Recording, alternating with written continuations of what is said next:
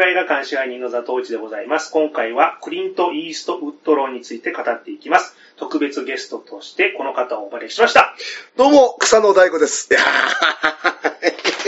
うわーいやいや。ありがとうございます。いや、あの、すいません、折島一平でございます。い、や、なんか、ずいぶん久しぶりにはい、お招きに預かりましたね。はいえ、何年ぶりぐらいですか？えっとですね、え2014年赤い天使以来なので8う年。わそんな経っちゃった、はい。!8 年はい。アメリカ大統領の任期2期分。そうです。うわいや、赤い天使はね、たっぷりおあのお話しさせていただいたのは、もう濃密に覚えてるんですけど、あの時は、あれですよね、セッション杉並かなんかで撮りませんでしたっけ？そうですね。そうです。それがまた随分今日出世しちゃってさ、いくら監修がザトウイチさんだからって言って、今日この会場の、あの、収録場所のことをお話し申し上げてもいいんですよね？大丈夫です。はい。これね、リスナーの皆さん、えー、タカさんというね、はい、これ、えー某赤坂にある、亡くなった勝慎太郎さんがめちゃくちゃごひいきにされたっていうご主人がね、経営されてた店で、そのご主人は残念ながらお亡くなりになったんだけど、あのー奥様がはい、まだご健在でね、はい、うん。でも、なんかね、ご経営なさってるっていう、もう、店内ね、音だけですいませんけど、足踏み入れてびっくりしちゃって、もう、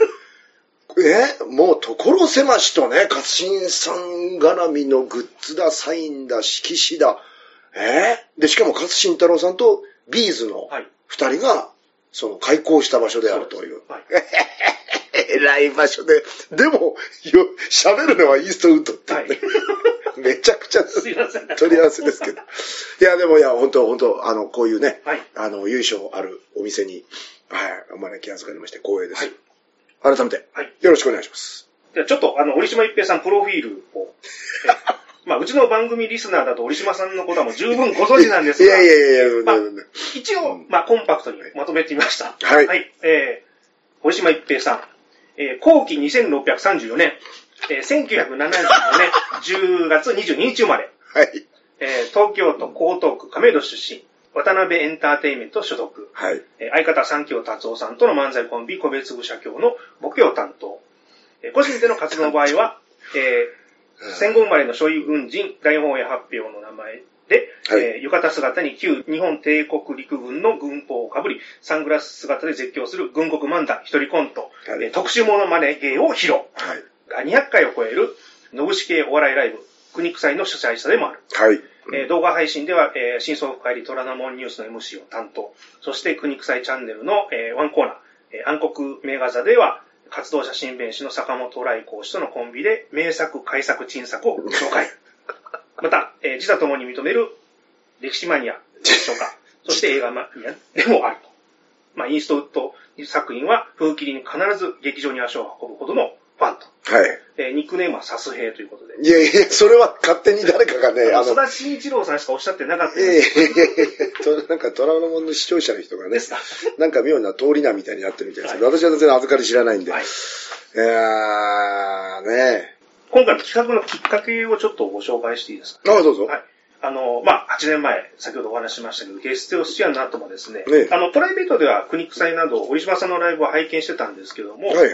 まあ、一つ手に折島さんからうん、またゲストに呼んでくださいとおっしゃってたっていう話を伺ってたんですけど、ねえ。まあ、前回よりさらに、あの、折島さん有名になられてしまいまして、声がかけづらかったと。いやいやいや、全然有名じゃないです。で、まあ、今年の1月14日ですかね、あの、クリント・イーストウッド最新作のクライマッチョ。クライマッチョね、私はもう風切りも初日に行きましたからね。はい。で、私も初日に劇場で鑑賞しまして、ええで、上映後、あの、観客席をふと見ると、そうそう折島さんがうん。いらっしゃって、そう。はいはい。え偶然俺もね、俺もね、なんかね、前の方にこう、なんかこう、馴染みのある後頭部が見えるなっていうね。はい。そうそう。あの、俺もあの、後頭部深川出身みたいなね、そういうことを言うんじゃないっていうね。これ、これ、あの、後頭部深川っていうのは、立川左団実師匠のネタなんで、はい亡くなった左団実師匠のね、18番だけど、18番って言うなもんけどね。まあ、それね、久しぶりに。そうです。はい。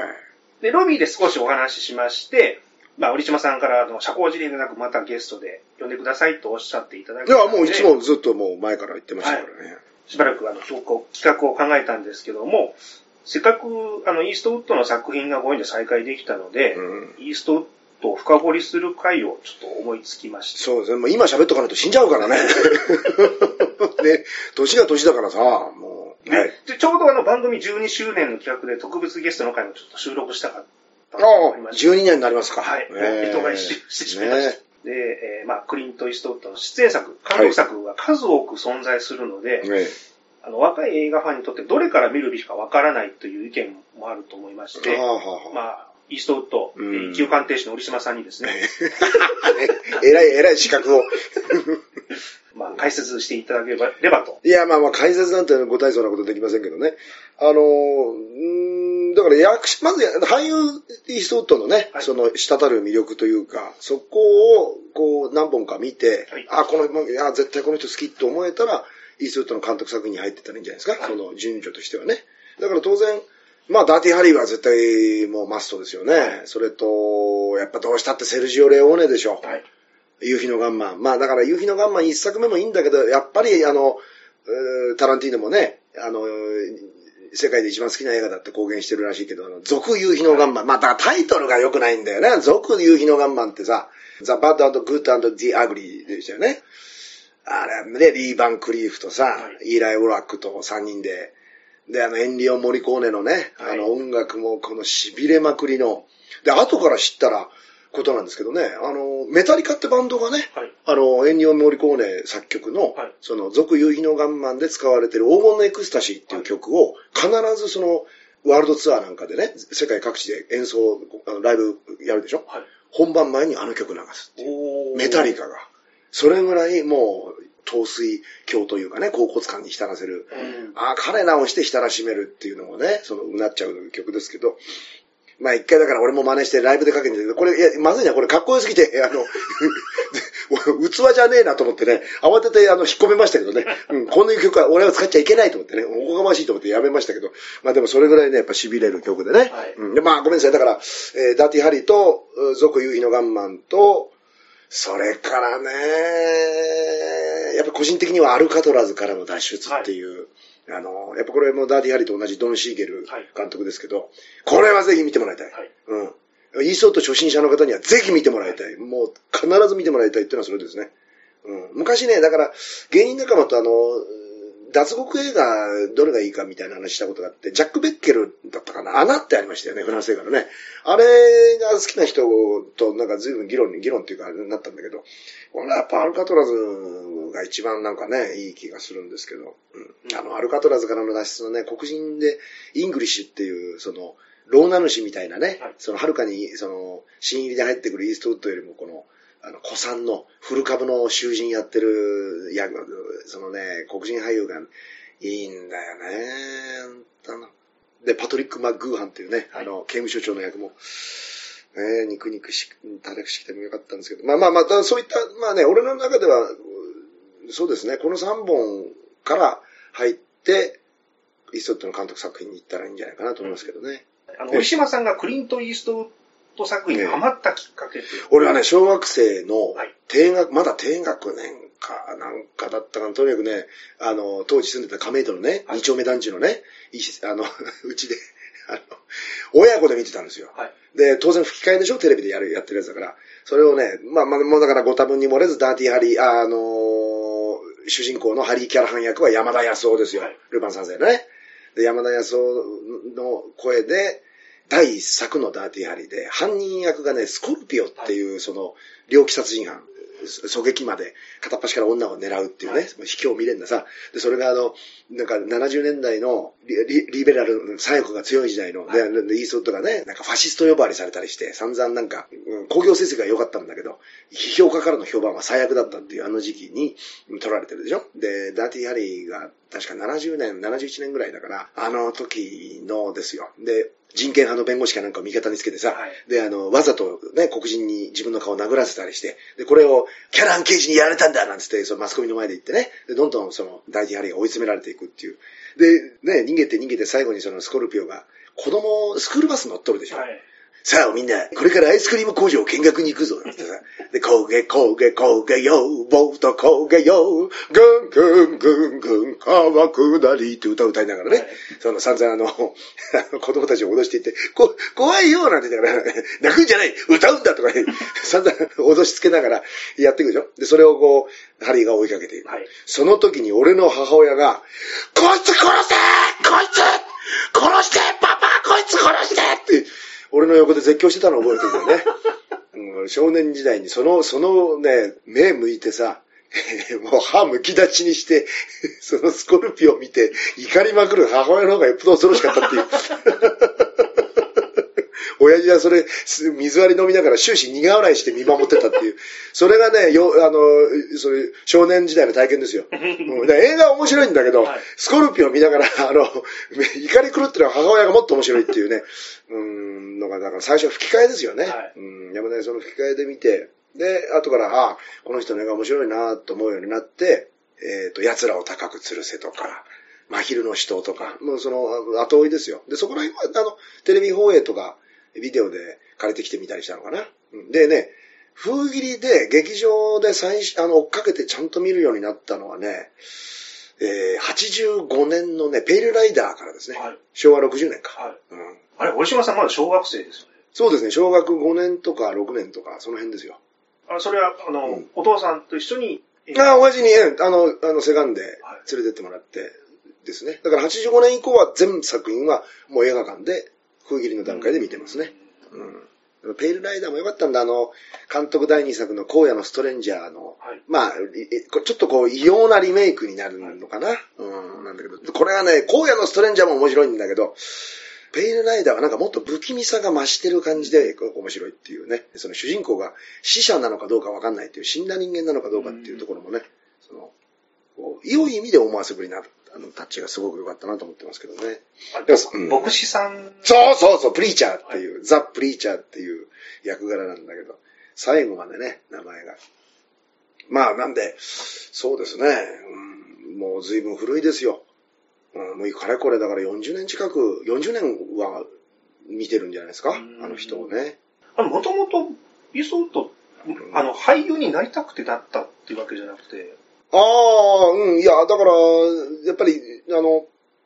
ミュージシャンになるかもしれなかったっていう可能性もね、はい、指摘されてますよね。ジャズがすごく好きで。はい、ね。で、それにほら、朝鮮戦争行ったりして、はい、いろいろね、紆余曲折というか。うん。だから、なんていうのかな、あの、アクターズススツディオとか、はい、あっち系の人とは全くやっぱりその芝居の質が違うなっていうのはね、わかるんですよね。うん、昔ね、江本明さんが、はいキネマ旬報の座談会か対談かなんかで、デニーロアプローチのことすごく馬鹿にされてて、ああ、いい、ああ、こう、ああ、なんか俺は個人的に痺れて、ああ、俺も江本明派だなと思ったんだけど、うん、ロバート・デニーロは悪い役者だとは思わないけど、あの、作品によってね、その、痩せてみたり太ってみたりっていうのがね、なんかそれをこう、よしと、なんか、プロの役者ならこれぐらいできた、できて当たり前だみたいな、あれを良しとするっていうのは、なんか、ちょっと恥ずかしい気はしますね。うん、その、でもまあこれを言うとな、それを忠実に踏襲してる人もいるからな。うん、鈴木亮平とかね。はい、でもでもあの人はやっぱり、いやいや、あの人はあの人でやっぱストイックで、めちゃくちゃいい俳優だなと思うから、す、べ、ての役者がそうでな、くあらねばならないというふうには思わないけども、まあそのぐらいにしておきましょうかね。イースターだってそのほら、自分で音楽もやっちゃうでしょ、はい、ジャズのね、その詳しい、で、あのほら、ピアノブルースとかって、はい、っていうね、ドキュメンタリーも撮ってて、はい、それがね、あの、レイ・チャールズとかね、はい、レイ・チャールズと並んでピアノ弾くところがね、あれ、痺れるよね。あの、とことか、それからあの、その、ジャズの歴史をずっと遡って、ね、で、でそこの合間合間にイーストットの個人誌が絡んでくるっていうか、はい、その、若き日にね、そのフラット入ったクラブで誰が演奏してたとかね、そういう思い出話と、そのジャズの歴史を遡るのがこう、テレコになってこう語られていくっていうね、あの時、前だからこの人ドキュメンタリーとっても、あの、し、味わいがね、なんとも言えない、その、渋みがたまらないですけどね。イーストウッドのアルバムも映画、あのサウンドトラックっていう意味とは別に出てて、それも買ってよくね、うちで聞いてるんですけどね。ああ、そうそう、アフターアワーズはね、えー、あれは、あれです。あの、アフターアワーズはイーストウッドに捧げるっていう体で、カーネギーホールかなんかでね、はい、そのジャズミュージシャンがこう一堂に会して、はい、で、イーストウッドの作品、それぞれゆかりの曲を、そのね、あの、ジャズ風にアレンジして、で、そこにね、ボックス的にイーストウッド夫妻が招かれてて、で、このね、入れ替わり立ち替わり出てくる、その、凄玉ミュージシャンたちがね、その曲、演奏を終えるごとに、その、イーストウッドにこの挨拶を送るっていうのがね、もう、ファン、もうたまらんですよ。もう、涙なくしちゃ見られない。っていうかもう、呆然としちゃってね、ただただもう惚れ直すしかないっていう。もし、ひょっとしたらミュージシャンとしてうん。大成した可能性も、いやー、うんあの、息子さんがでも、あの、はいカエル・イーストウッドは、はいなったでしょ？で、アルバムも出してますよね。はいカエル・イーストウッド、写真がまた親父さんそっくりでね。ほくろの位置までに同じなんだよね。うん、なんだけど、どうかなまあ、なったらなったで多分、ジョン・カーペンターみたいになってたんじゃないかっていう。ジョン・カーペンターだって今息子さん、あれでしょ従えてバンド組んで、全米ツアーとかやってるでしょ？ジョン・カーペンターまで好きでね、カーペンターの、またほら、あの年でさ、70過ぎて、もうもう80近いのか？だけど、あの、白髪、白髪なのにロン毛で、ねえ、優勢からの物体 X とかさ、ニューヨーク1997のあの主題曲ね、あれをその演奏して回ってるっていうのがまあ痺れますけど、うん、そのね、音楽のたまらなさっていうところもね、イーストウッドは魅力ですけどね。うんピアノができますよね。そうそうそうそうそう、えこの間、センチメンタルアドベンチャー見てた時、うんギターも。えギターも弾ける、ギターも弾ける。うんで、これまあ声もね、なんというかね、あの、独特のあの、かすれ具合がね、はい。いいんですよね。うん。ちょっと小柄しっぽい感じ。小柄しっぽいって何て言ったらいいのかな。うん、あのかす、こう、なんか、ヤスリでこう、ヤスリかけながら、こうね、あの、ヤスリがかかったような声っていうのかな。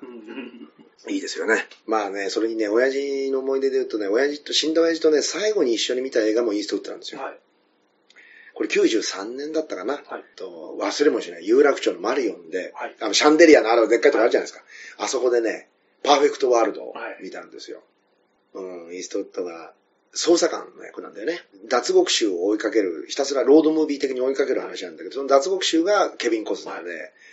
その、やや変態性欲の趣味のある共犯、あの、一緒に脱獄施設を、なりきで殺しちゃうんだよね。はいそいつがその、こいつ人質にしようって言って、たまたまさらっちゃった子供がいて、で、その子供を犯そうとした相相棒を射殺して、子供とその子連れ旅みたいになっちゃうっていう。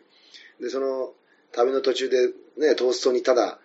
あの、マスタード塗って食うマスタードサンドがう。まそうでね、うん、あれ、あれ真似してえなーなんて言いながら並んで見てて、見終えた後に親父がね、映画館から出てきて、たった一言ね、こう深く息吐いて、いやー、横綱相撲だなーって言ったのを覚えてますよ。うん。うん。その一言がもう全てをね、言い尽くしてたなっていう、表し尽くしてたなっていう気がして、うん、そんな意味でもね、思い出の映画ですね、パーフェクトワールドは。堀島さんの中であの、イーストウッドってあの、西部劇で、あの、ええ。マカロニウエスタンで大成した時とか、うん。えー、ラジハリ、はいはい。有名になったとか、ええ。あの、監督で、不動の地をええ。出た。この、こういう、あの、いろいろな時期があるじゃないですか。その中で、どれがお好きとかあります？いやー、あのね、う んやっぱ特にこの時期ってないんですよ。はいない、あの、というのはね、いあの、これ以前ね、えーどっかで原稿にもちらっと書いてあったんですけど、この人はね、ホームランもバカバカ打つけど、はい。ド三振もあのするんですよ、はいはいうん。フルスイングの三振もね、する監督なんだよね。だから、そういう意味で言うと、こう、何を取ってもまんべんなく、その、まあまあ合格点しか取らない監督。まあ、それぞれ好みはあると思うんですけど、この監督ならまあ、あのー外れはないだろうっていうのと、は、ちょっと違うんじゃないかって気がしてて。例えばね、イーストウッドはね、ひどいのもあるんですよ。その、一番ひどかったのは目撃ね。あれ目撃しちゃったが多いって、あの、学生の頃行った、あの、後輩連中で、その映画好きのね、後輩連中と喋ってて、おあれ目撃したが多いなんていう覚えがありますけど、あれはね、ジン・ハックマンが、確か大統領の役で、はい。はい。ね、で、あの、大統領が殺人を犯しちゃうっていう、はい。で、それをたまたまクローゼットに隠れてた泥棒のイーストウッドが目撃してて、そんなわけねえだろっていうさ、設定も無茶がありすぎるだろっていうね、うん、安易にも程があるだろうって、よくこの脚本で撮ろうと思ったなっていうような、よほどなんか事情を取らなきゃいけない事情があったのかっていう、ね、表に出せない借金でも抱えてたのかとか、いろんなこと勘ぐりたくなるような、うん、目撃とか、それからあれもひどかったんだ、あの、ブラッドワークとかね、心臓にあの、病持ってるね、ちょっとこう、興奮したりさ、力入れて走ったら、息が上がっちゃう、その、えー役とか。あとね、映画の出来は、うんいまいちだったと思うんですけど、その映画がかかった時のじ映画館の思い出とセットだったりするじゃないですか。そういう意味で言うと、あの、90年代のね、末だったと思うけどな、98年か99年ぐらいにね、トゥルークライムっていうはい。作品を撮ってるんですよ。スペースカーボーイを撮る前だと思いますけど、この時ね、昔シネパトスってあったでしょ、銀座に。ねはい銀座シネパトスって、宮原橋のはい。地下にね、で3巻ぐらいあって、俺あそこ好きだったんですもよ。う昭和のタイムスリップするような、そうそうそうそう。う。うん。で、あの、映画館のすぐ隣に、あの、汚い居酒屋とかさ、あの、焼き鳥屋とか、ね、安食堂とかあったりしてね、よく銀座の地下にこんな空間があっていう、まだいあったよなっていうような、まあ80年代の末からね、90年代にかけてはもう、もうあの空間空気感が好きで、しょっちゅう通ったもんですけど、うん、そのね、シネパトスの、あれ、 one、two、three まであったと思うんだけど、そそれ、シネパトス one、two、three、1、2、3じゃないですか。はいイーストウッドのトゥルークライムがかかった時だけね、はい一館だけ、そこがね、シネマグナムになった。それ覚えてんですよ、俺。大笑いしてね、映画館の前で、なんだよ、これ、つって、シネマグナムになってっていう。でね、あのやっぱりね、だから当たり外れがあるから、はイーストウッドっていう看板にどうしてもやっぱ配給が頼っちゃうからね、はいイーストウッド監督作品ならまだ、あまあある程度の客来るだろうと思ってやったら、多分ね、目撃が王国にこけたり、うんあるいはね、あの、真夜中のサバナっていう作品もあるんですけど、はいこのね、真夜中のサバナはイーストウッドが主演してないんだな。確か、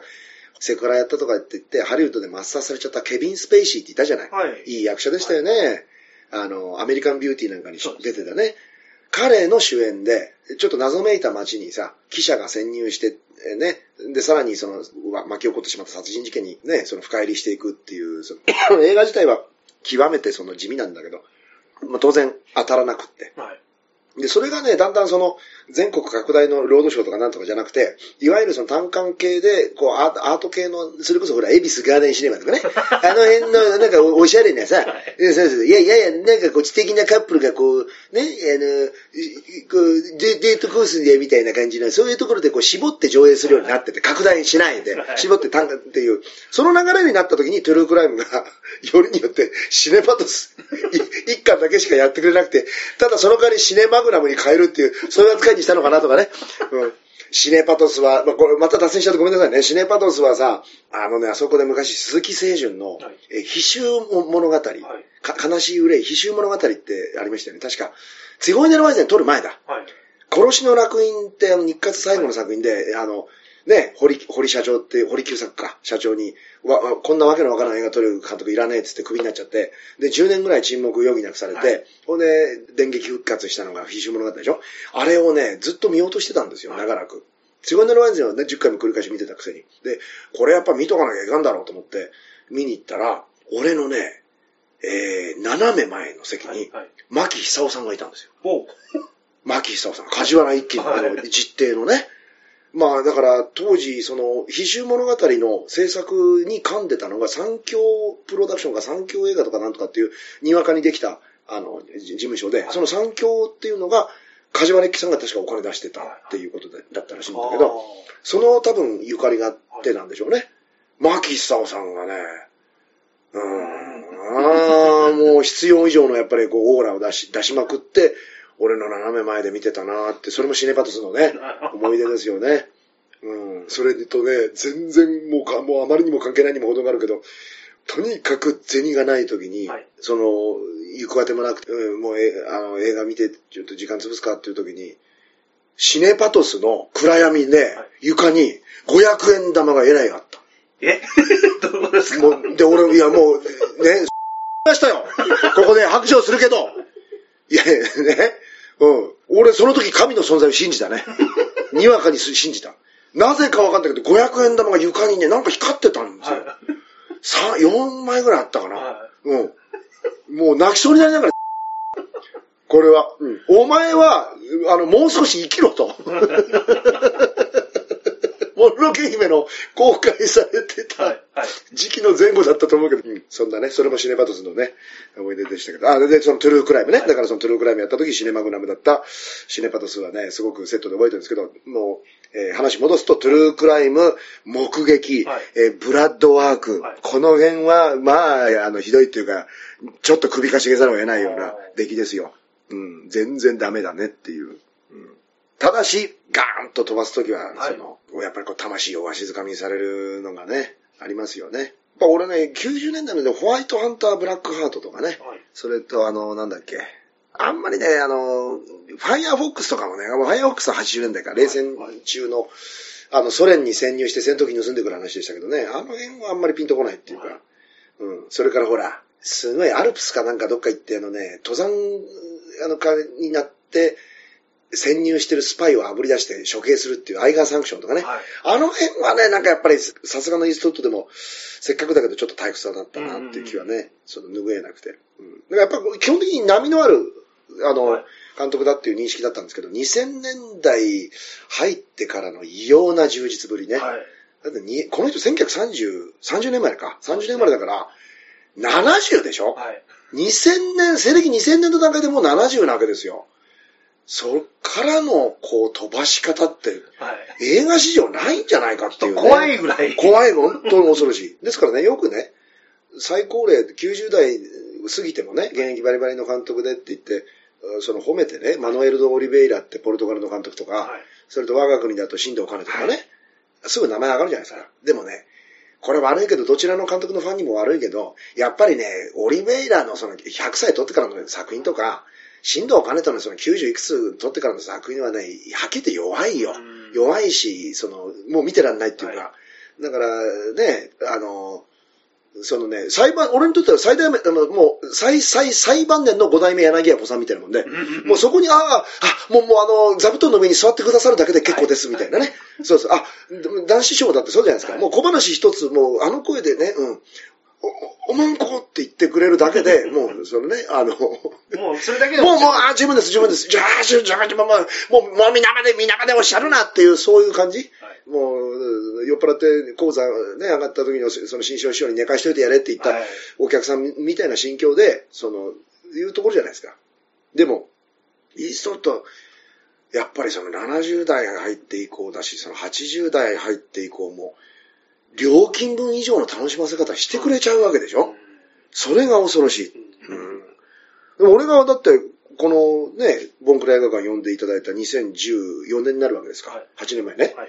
8年前撮ったのがジャージーボーイズだよ。ジャージーボーイズなんてあんなさ、心躍る楽しさ溢れるさ、ど、えっ、とね、ドナルド・サザーランドじゃなくて、ほら、が一緒になって最後にあの、クリストファー・ウォーククリストファー・ウォーケンクリストファー・ウォーケンが一緒になって最後さ、はい踊るエンディングね。あもうミュージカル苦手な俺がね、はいこう、舞い出したくなったからね。うん痺れたもの。その時に、ああ、イーストウッドこれは、83で撮ってんだと思ってね。うん、泣きそうになったからね、その時に。83でこんなんと撮っちゃうんだと思って。逆立ちしたって何したってどうしたっても、これ無抵抗つらしかないなっていう、うん。ね、おかしな言い方になりますけどね。うん。でいうことには、やっぱり、新藤兼人やオリベイラならないもの。うん。うん。黒沢さんだって、ね、やっぱマーダダイは、さすがにさ、うん。どうしたって、ね、夢だってやっぱり俺辛かったし、やっぱり若い時に、あの、大巨匠の、うん。あの、晩年の映画を見ると、ええ。やっぱ、あの、何もこう、そ咀嚼っていうか、しづらいじゃないですか。はいはい。でまあまあ、黒沢さんに関しては、だからその、衰弱したとかね、はいその見るに耐えないなんて、そんな大それた、はいあの言葉投げかける気はもうとないんですけど、やっぱりこの、映画っていうよりは、こう、絵絵になってきてるなっていう、その、生生物画っていうかね、老いた巨匠がこのキャンバスに向かって、こう、淡くね、はい水彩画をこう、ポンポンポンポンとその絵筆をこう振るってる感じだなっていう、それをこうね、旗から眺めてるっていうようなイメージになっちゃうんですけど、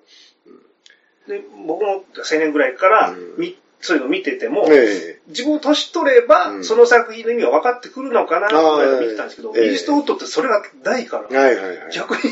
こ、この人はすごいなって。現代人が見ても、うん。常にこう、受けやすいというか、分かりやすいという、柔軟さというか、ああ。あれはすごいなと思って。確かにね、おっしゃる通り柔軟っていうのはね、イーストウッドのやっぱりキーワードの一つかもしれなくて、もう俺なんかそういう意味ではもう、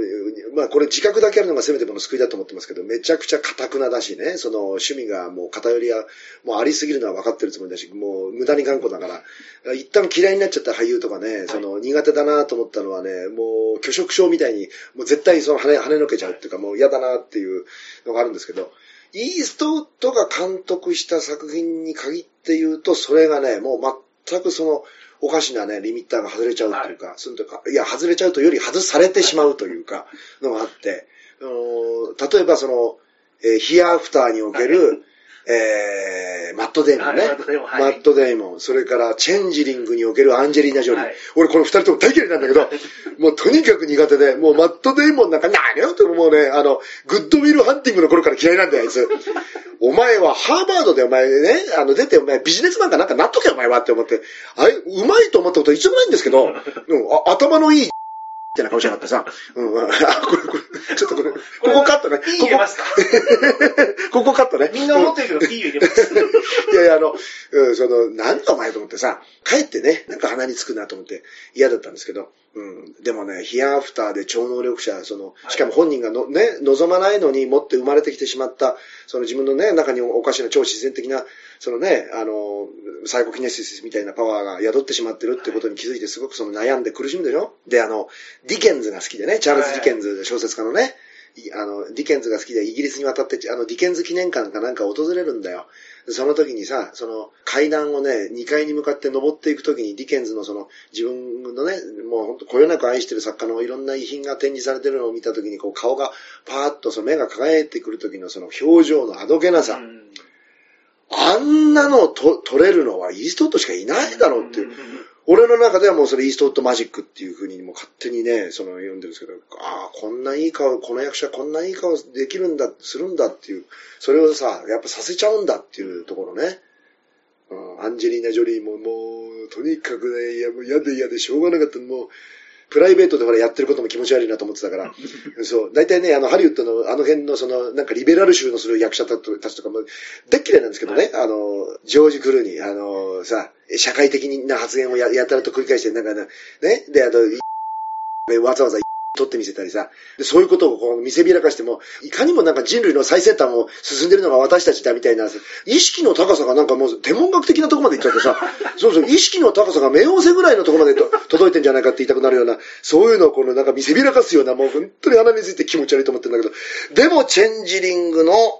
子供を、が行方不明になっちゃう母親の役は素晴らしかったですよね。うん、あの、大きなさ、つぶらな瞳に涙いっぱい溜めてさ、真っ赤な口紅してんだけど、そのね、我が子を探して探して探して探し求め尽くして、でも、たどり着けない、会えないっていうね、うん、なんだけど、なんとも言えない、その、でも希望とも絶望とも何とも取りようのない、こう、不思議な笑みをね、はい。最後にエンディングで浮かべるでしょ。あの、あのか表情をね、よく引き出したなっていう。うん、いや、まあそれは、結局だから演じた本人が偉いに決まってんじゃないって言われそうだけど、俺はやっぱりね、いや、それはイーストウッドの手柄なんじゃないかなと思いたいですね。イーストウッドマジックっていうふうに。うん。いや、ケビン・コスナーもね、あんまりね、好きになれなかった。ケビン・コスナーもね、あの、ダンス・ウィズ・ウルブズとかね。はいうん。あの、あの時にほら、あれが封切られた時に、その従来のね、インディアンイコール即あの、あの、野蛮で、あの、知的にも劣ってるなんか、あのね、あの、悪役で、でね、どうしようもないなんか動物みたいな描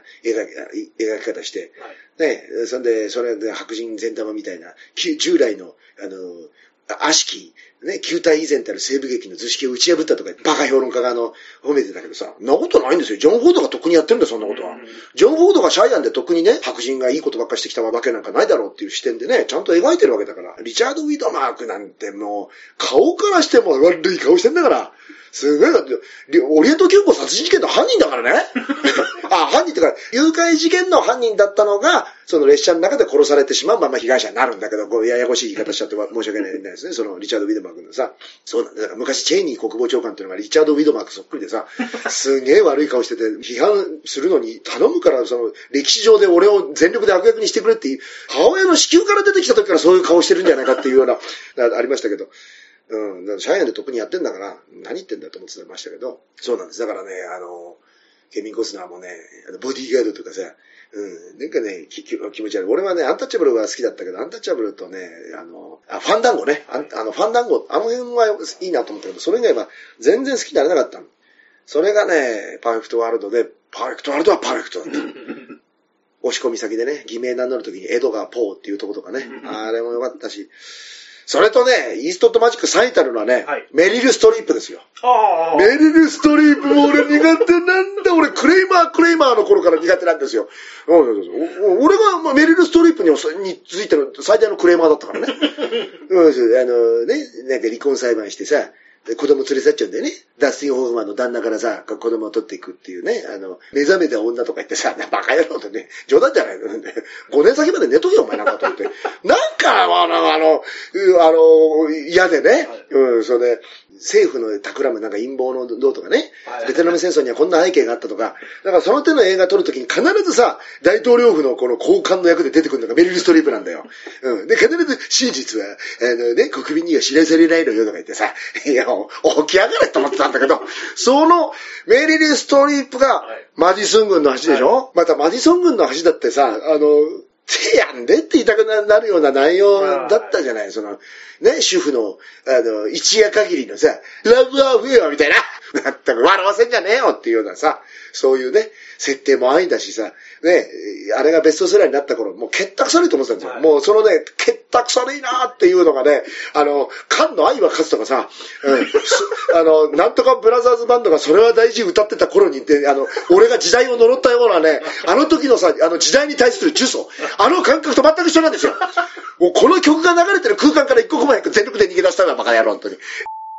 ってなことを歌詞並べやがって、本当に。背筋のとっと寒くなるようなことばっか、並べやがって片っ端から気持ち悪いことばっかりよ、本当に。バブルの頃よ。こんなやって浮かれてるくせにさ、あの、中田隆津なんてさ、ハラスのいた日々とか、てめえの愛犬を、あのことをダラダラダラダラ書いたりすぎないようなさ、そんなものしか代表作のない中野隆津なんてろくでもない作家がいたんだよ。そいつの書いた製品の思想って清く貧しくとか言ってさ、もう本当にね、ヘドが出るようなさ、みたいな説教本があるんだよ。そんなものがバブルが絶頂の時に慌てて読んでみせたりしてさ、俺はごまかされたいぞ、バカ野郎なんて思って。そんなもんでな、ちょっと2秒だけ反省したふりができてると思ったら、お間違いだ、この野郎と思って。え、永平寺に叩き込むぞ、と。思ってたんだけど、はいそれに似たようなね、苛立ちをね、マジソングの足にはね、う んお前なんかね ご、ごめんなさい、この、お前なんかって誰に向かって言ってんのかね。メリル・ストリーいや、そのね、マジソングの橋を、原作をさ、争って勝手に読んでるさ、ね、男女中高年のさ、お前らなんかどうせよ、あの、日本経済新聞かなんかに連載されたな、渡辺純一の小説ぐらいでな、いろんなとこ興奮させて、え、ほんで、はぁなんて、日常の、ほんの隙間に、まだ心ときめく日々が取り戻せるとか勘違いしてるだろ、本当に。バカ野郎かと思ってさ。何がマディソン軍だよ。バカ野郎と思って。マディソンスクエアガーデンに全員連行してボコボコにしてやろうかとか。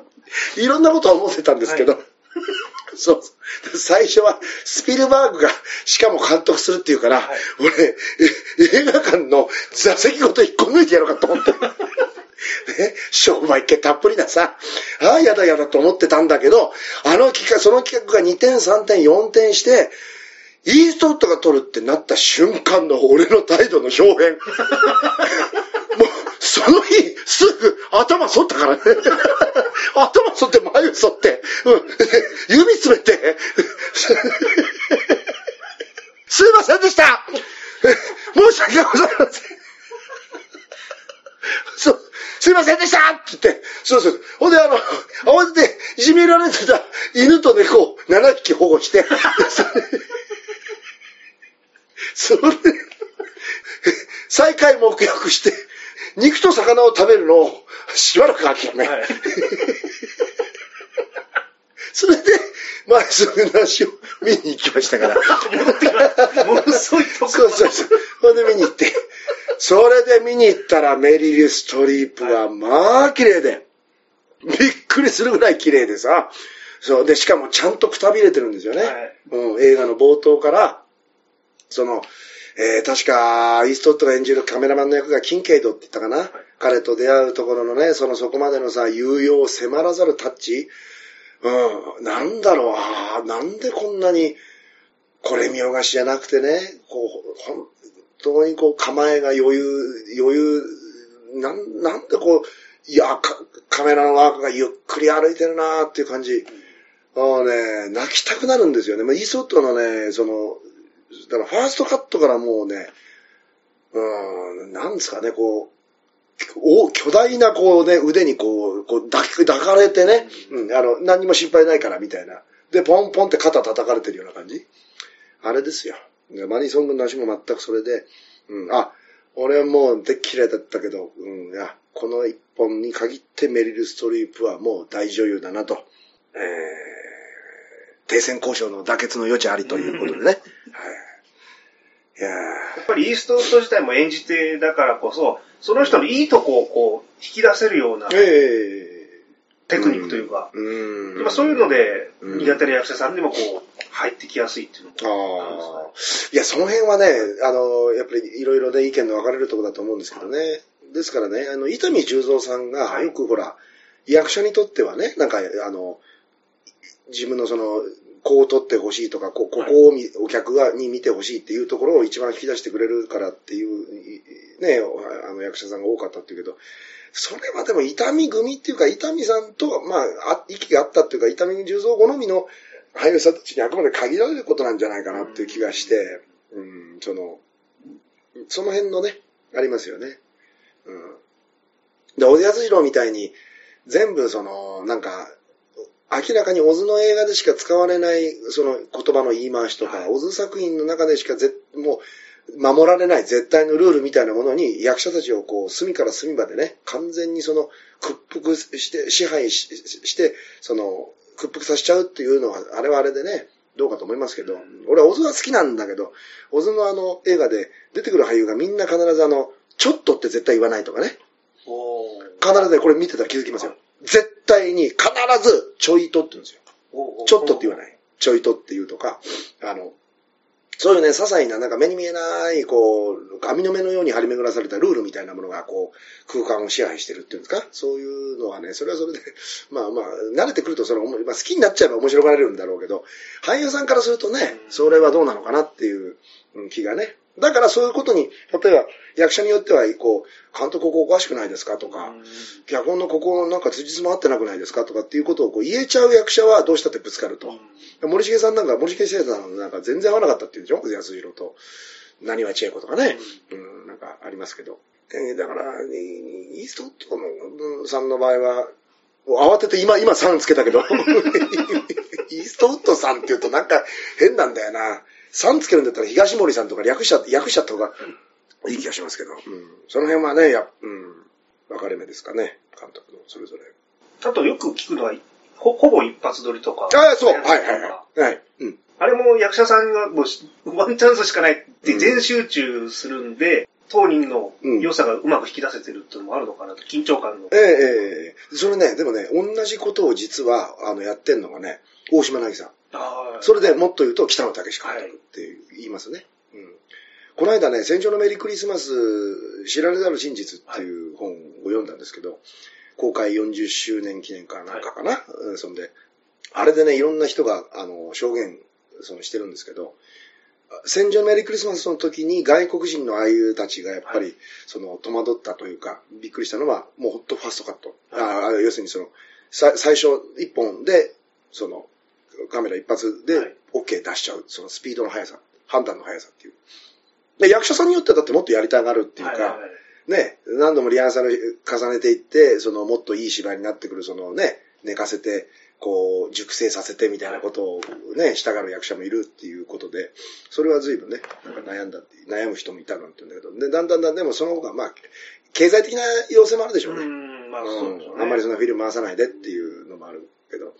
たけしさんはそれまあもちろん、そのたけしさんが超人的に忙しすぎるから、その、そんなに映画撮るのに時間割けないっていう、やむを得ざる事情ってのはもちろんあるんだでしょうけど、でも、役者の緊張感をしもう、その全集中させてっていうのは、共通してるでしょうね。イーストウッドも、大島さんも、たけしさんも。まあ、あの、ヒアウアフター見たとき、あの、お兄さんが、あの、マッドデーモン訪れて、あ、今留守だけど手紙預かってるわよって隣の人から預かった時に、はいはい封筒落としたんですよね。ええで、それ拾って何気なく読んでるんですけど、うんこれ、NG 普通するよなとふとああ、思ったんですよ。ああ、あでもこれ使っちゃうんだ、イーストウッドと思って。うん。まあ、あの、話、話というか、その、伝わることさえ伝われば、ええ落とそうが何しようが、それは、それはいいんだようっていう、はいはいはい。その判断はすごい早いんだな、うん。見ててうん。思ったんですよ。あの、それと、並べちゃいけないかもしれないけど、あの、三池隆監督のはい、片栗家の幸福ってご覧になりました？あれでさ、あの、脱サラして、ペンションやろうとする沢田賢治の一家が、あの、山奥に一軒家建てるでしょ？で、あの一軒家で、で、その、家族団らんの食事のシーンで、はい。あの、沢田賢治の父親と、はいえー松坂慶子が母親で、で長男が武田真治で、はいお姉さんが西田直美か。で、おじいちゃんで丹波哲郎がいるんだけど、丹波、その、テーブル挟んで、丹波哲郎がさ、横にいる、ひ孫に当たる西田直美の娘役の子役に向かってなんか喋ってて、あの、わーって喋ってたら、口の中からあの、食べ物が飛ぶんだよね。梅、梅干しの種かなんかが飛んじゃったんだよ。セリフ喋りながら、なーにを言ってるの鹿の玉って喋った時に、梅干しの種がパーンって飛ぶんだよね。で、それを見た武田真治が、明らかに吹き出してるのよ。じいちゃんって言って、何やってんだよって言って、明らかに吹き出してるんだけど、三池さんがあれカメラ止めてないんだよ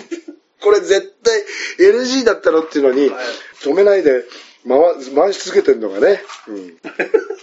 ちょっと休憩しますか ?5 分ぐらい。はい。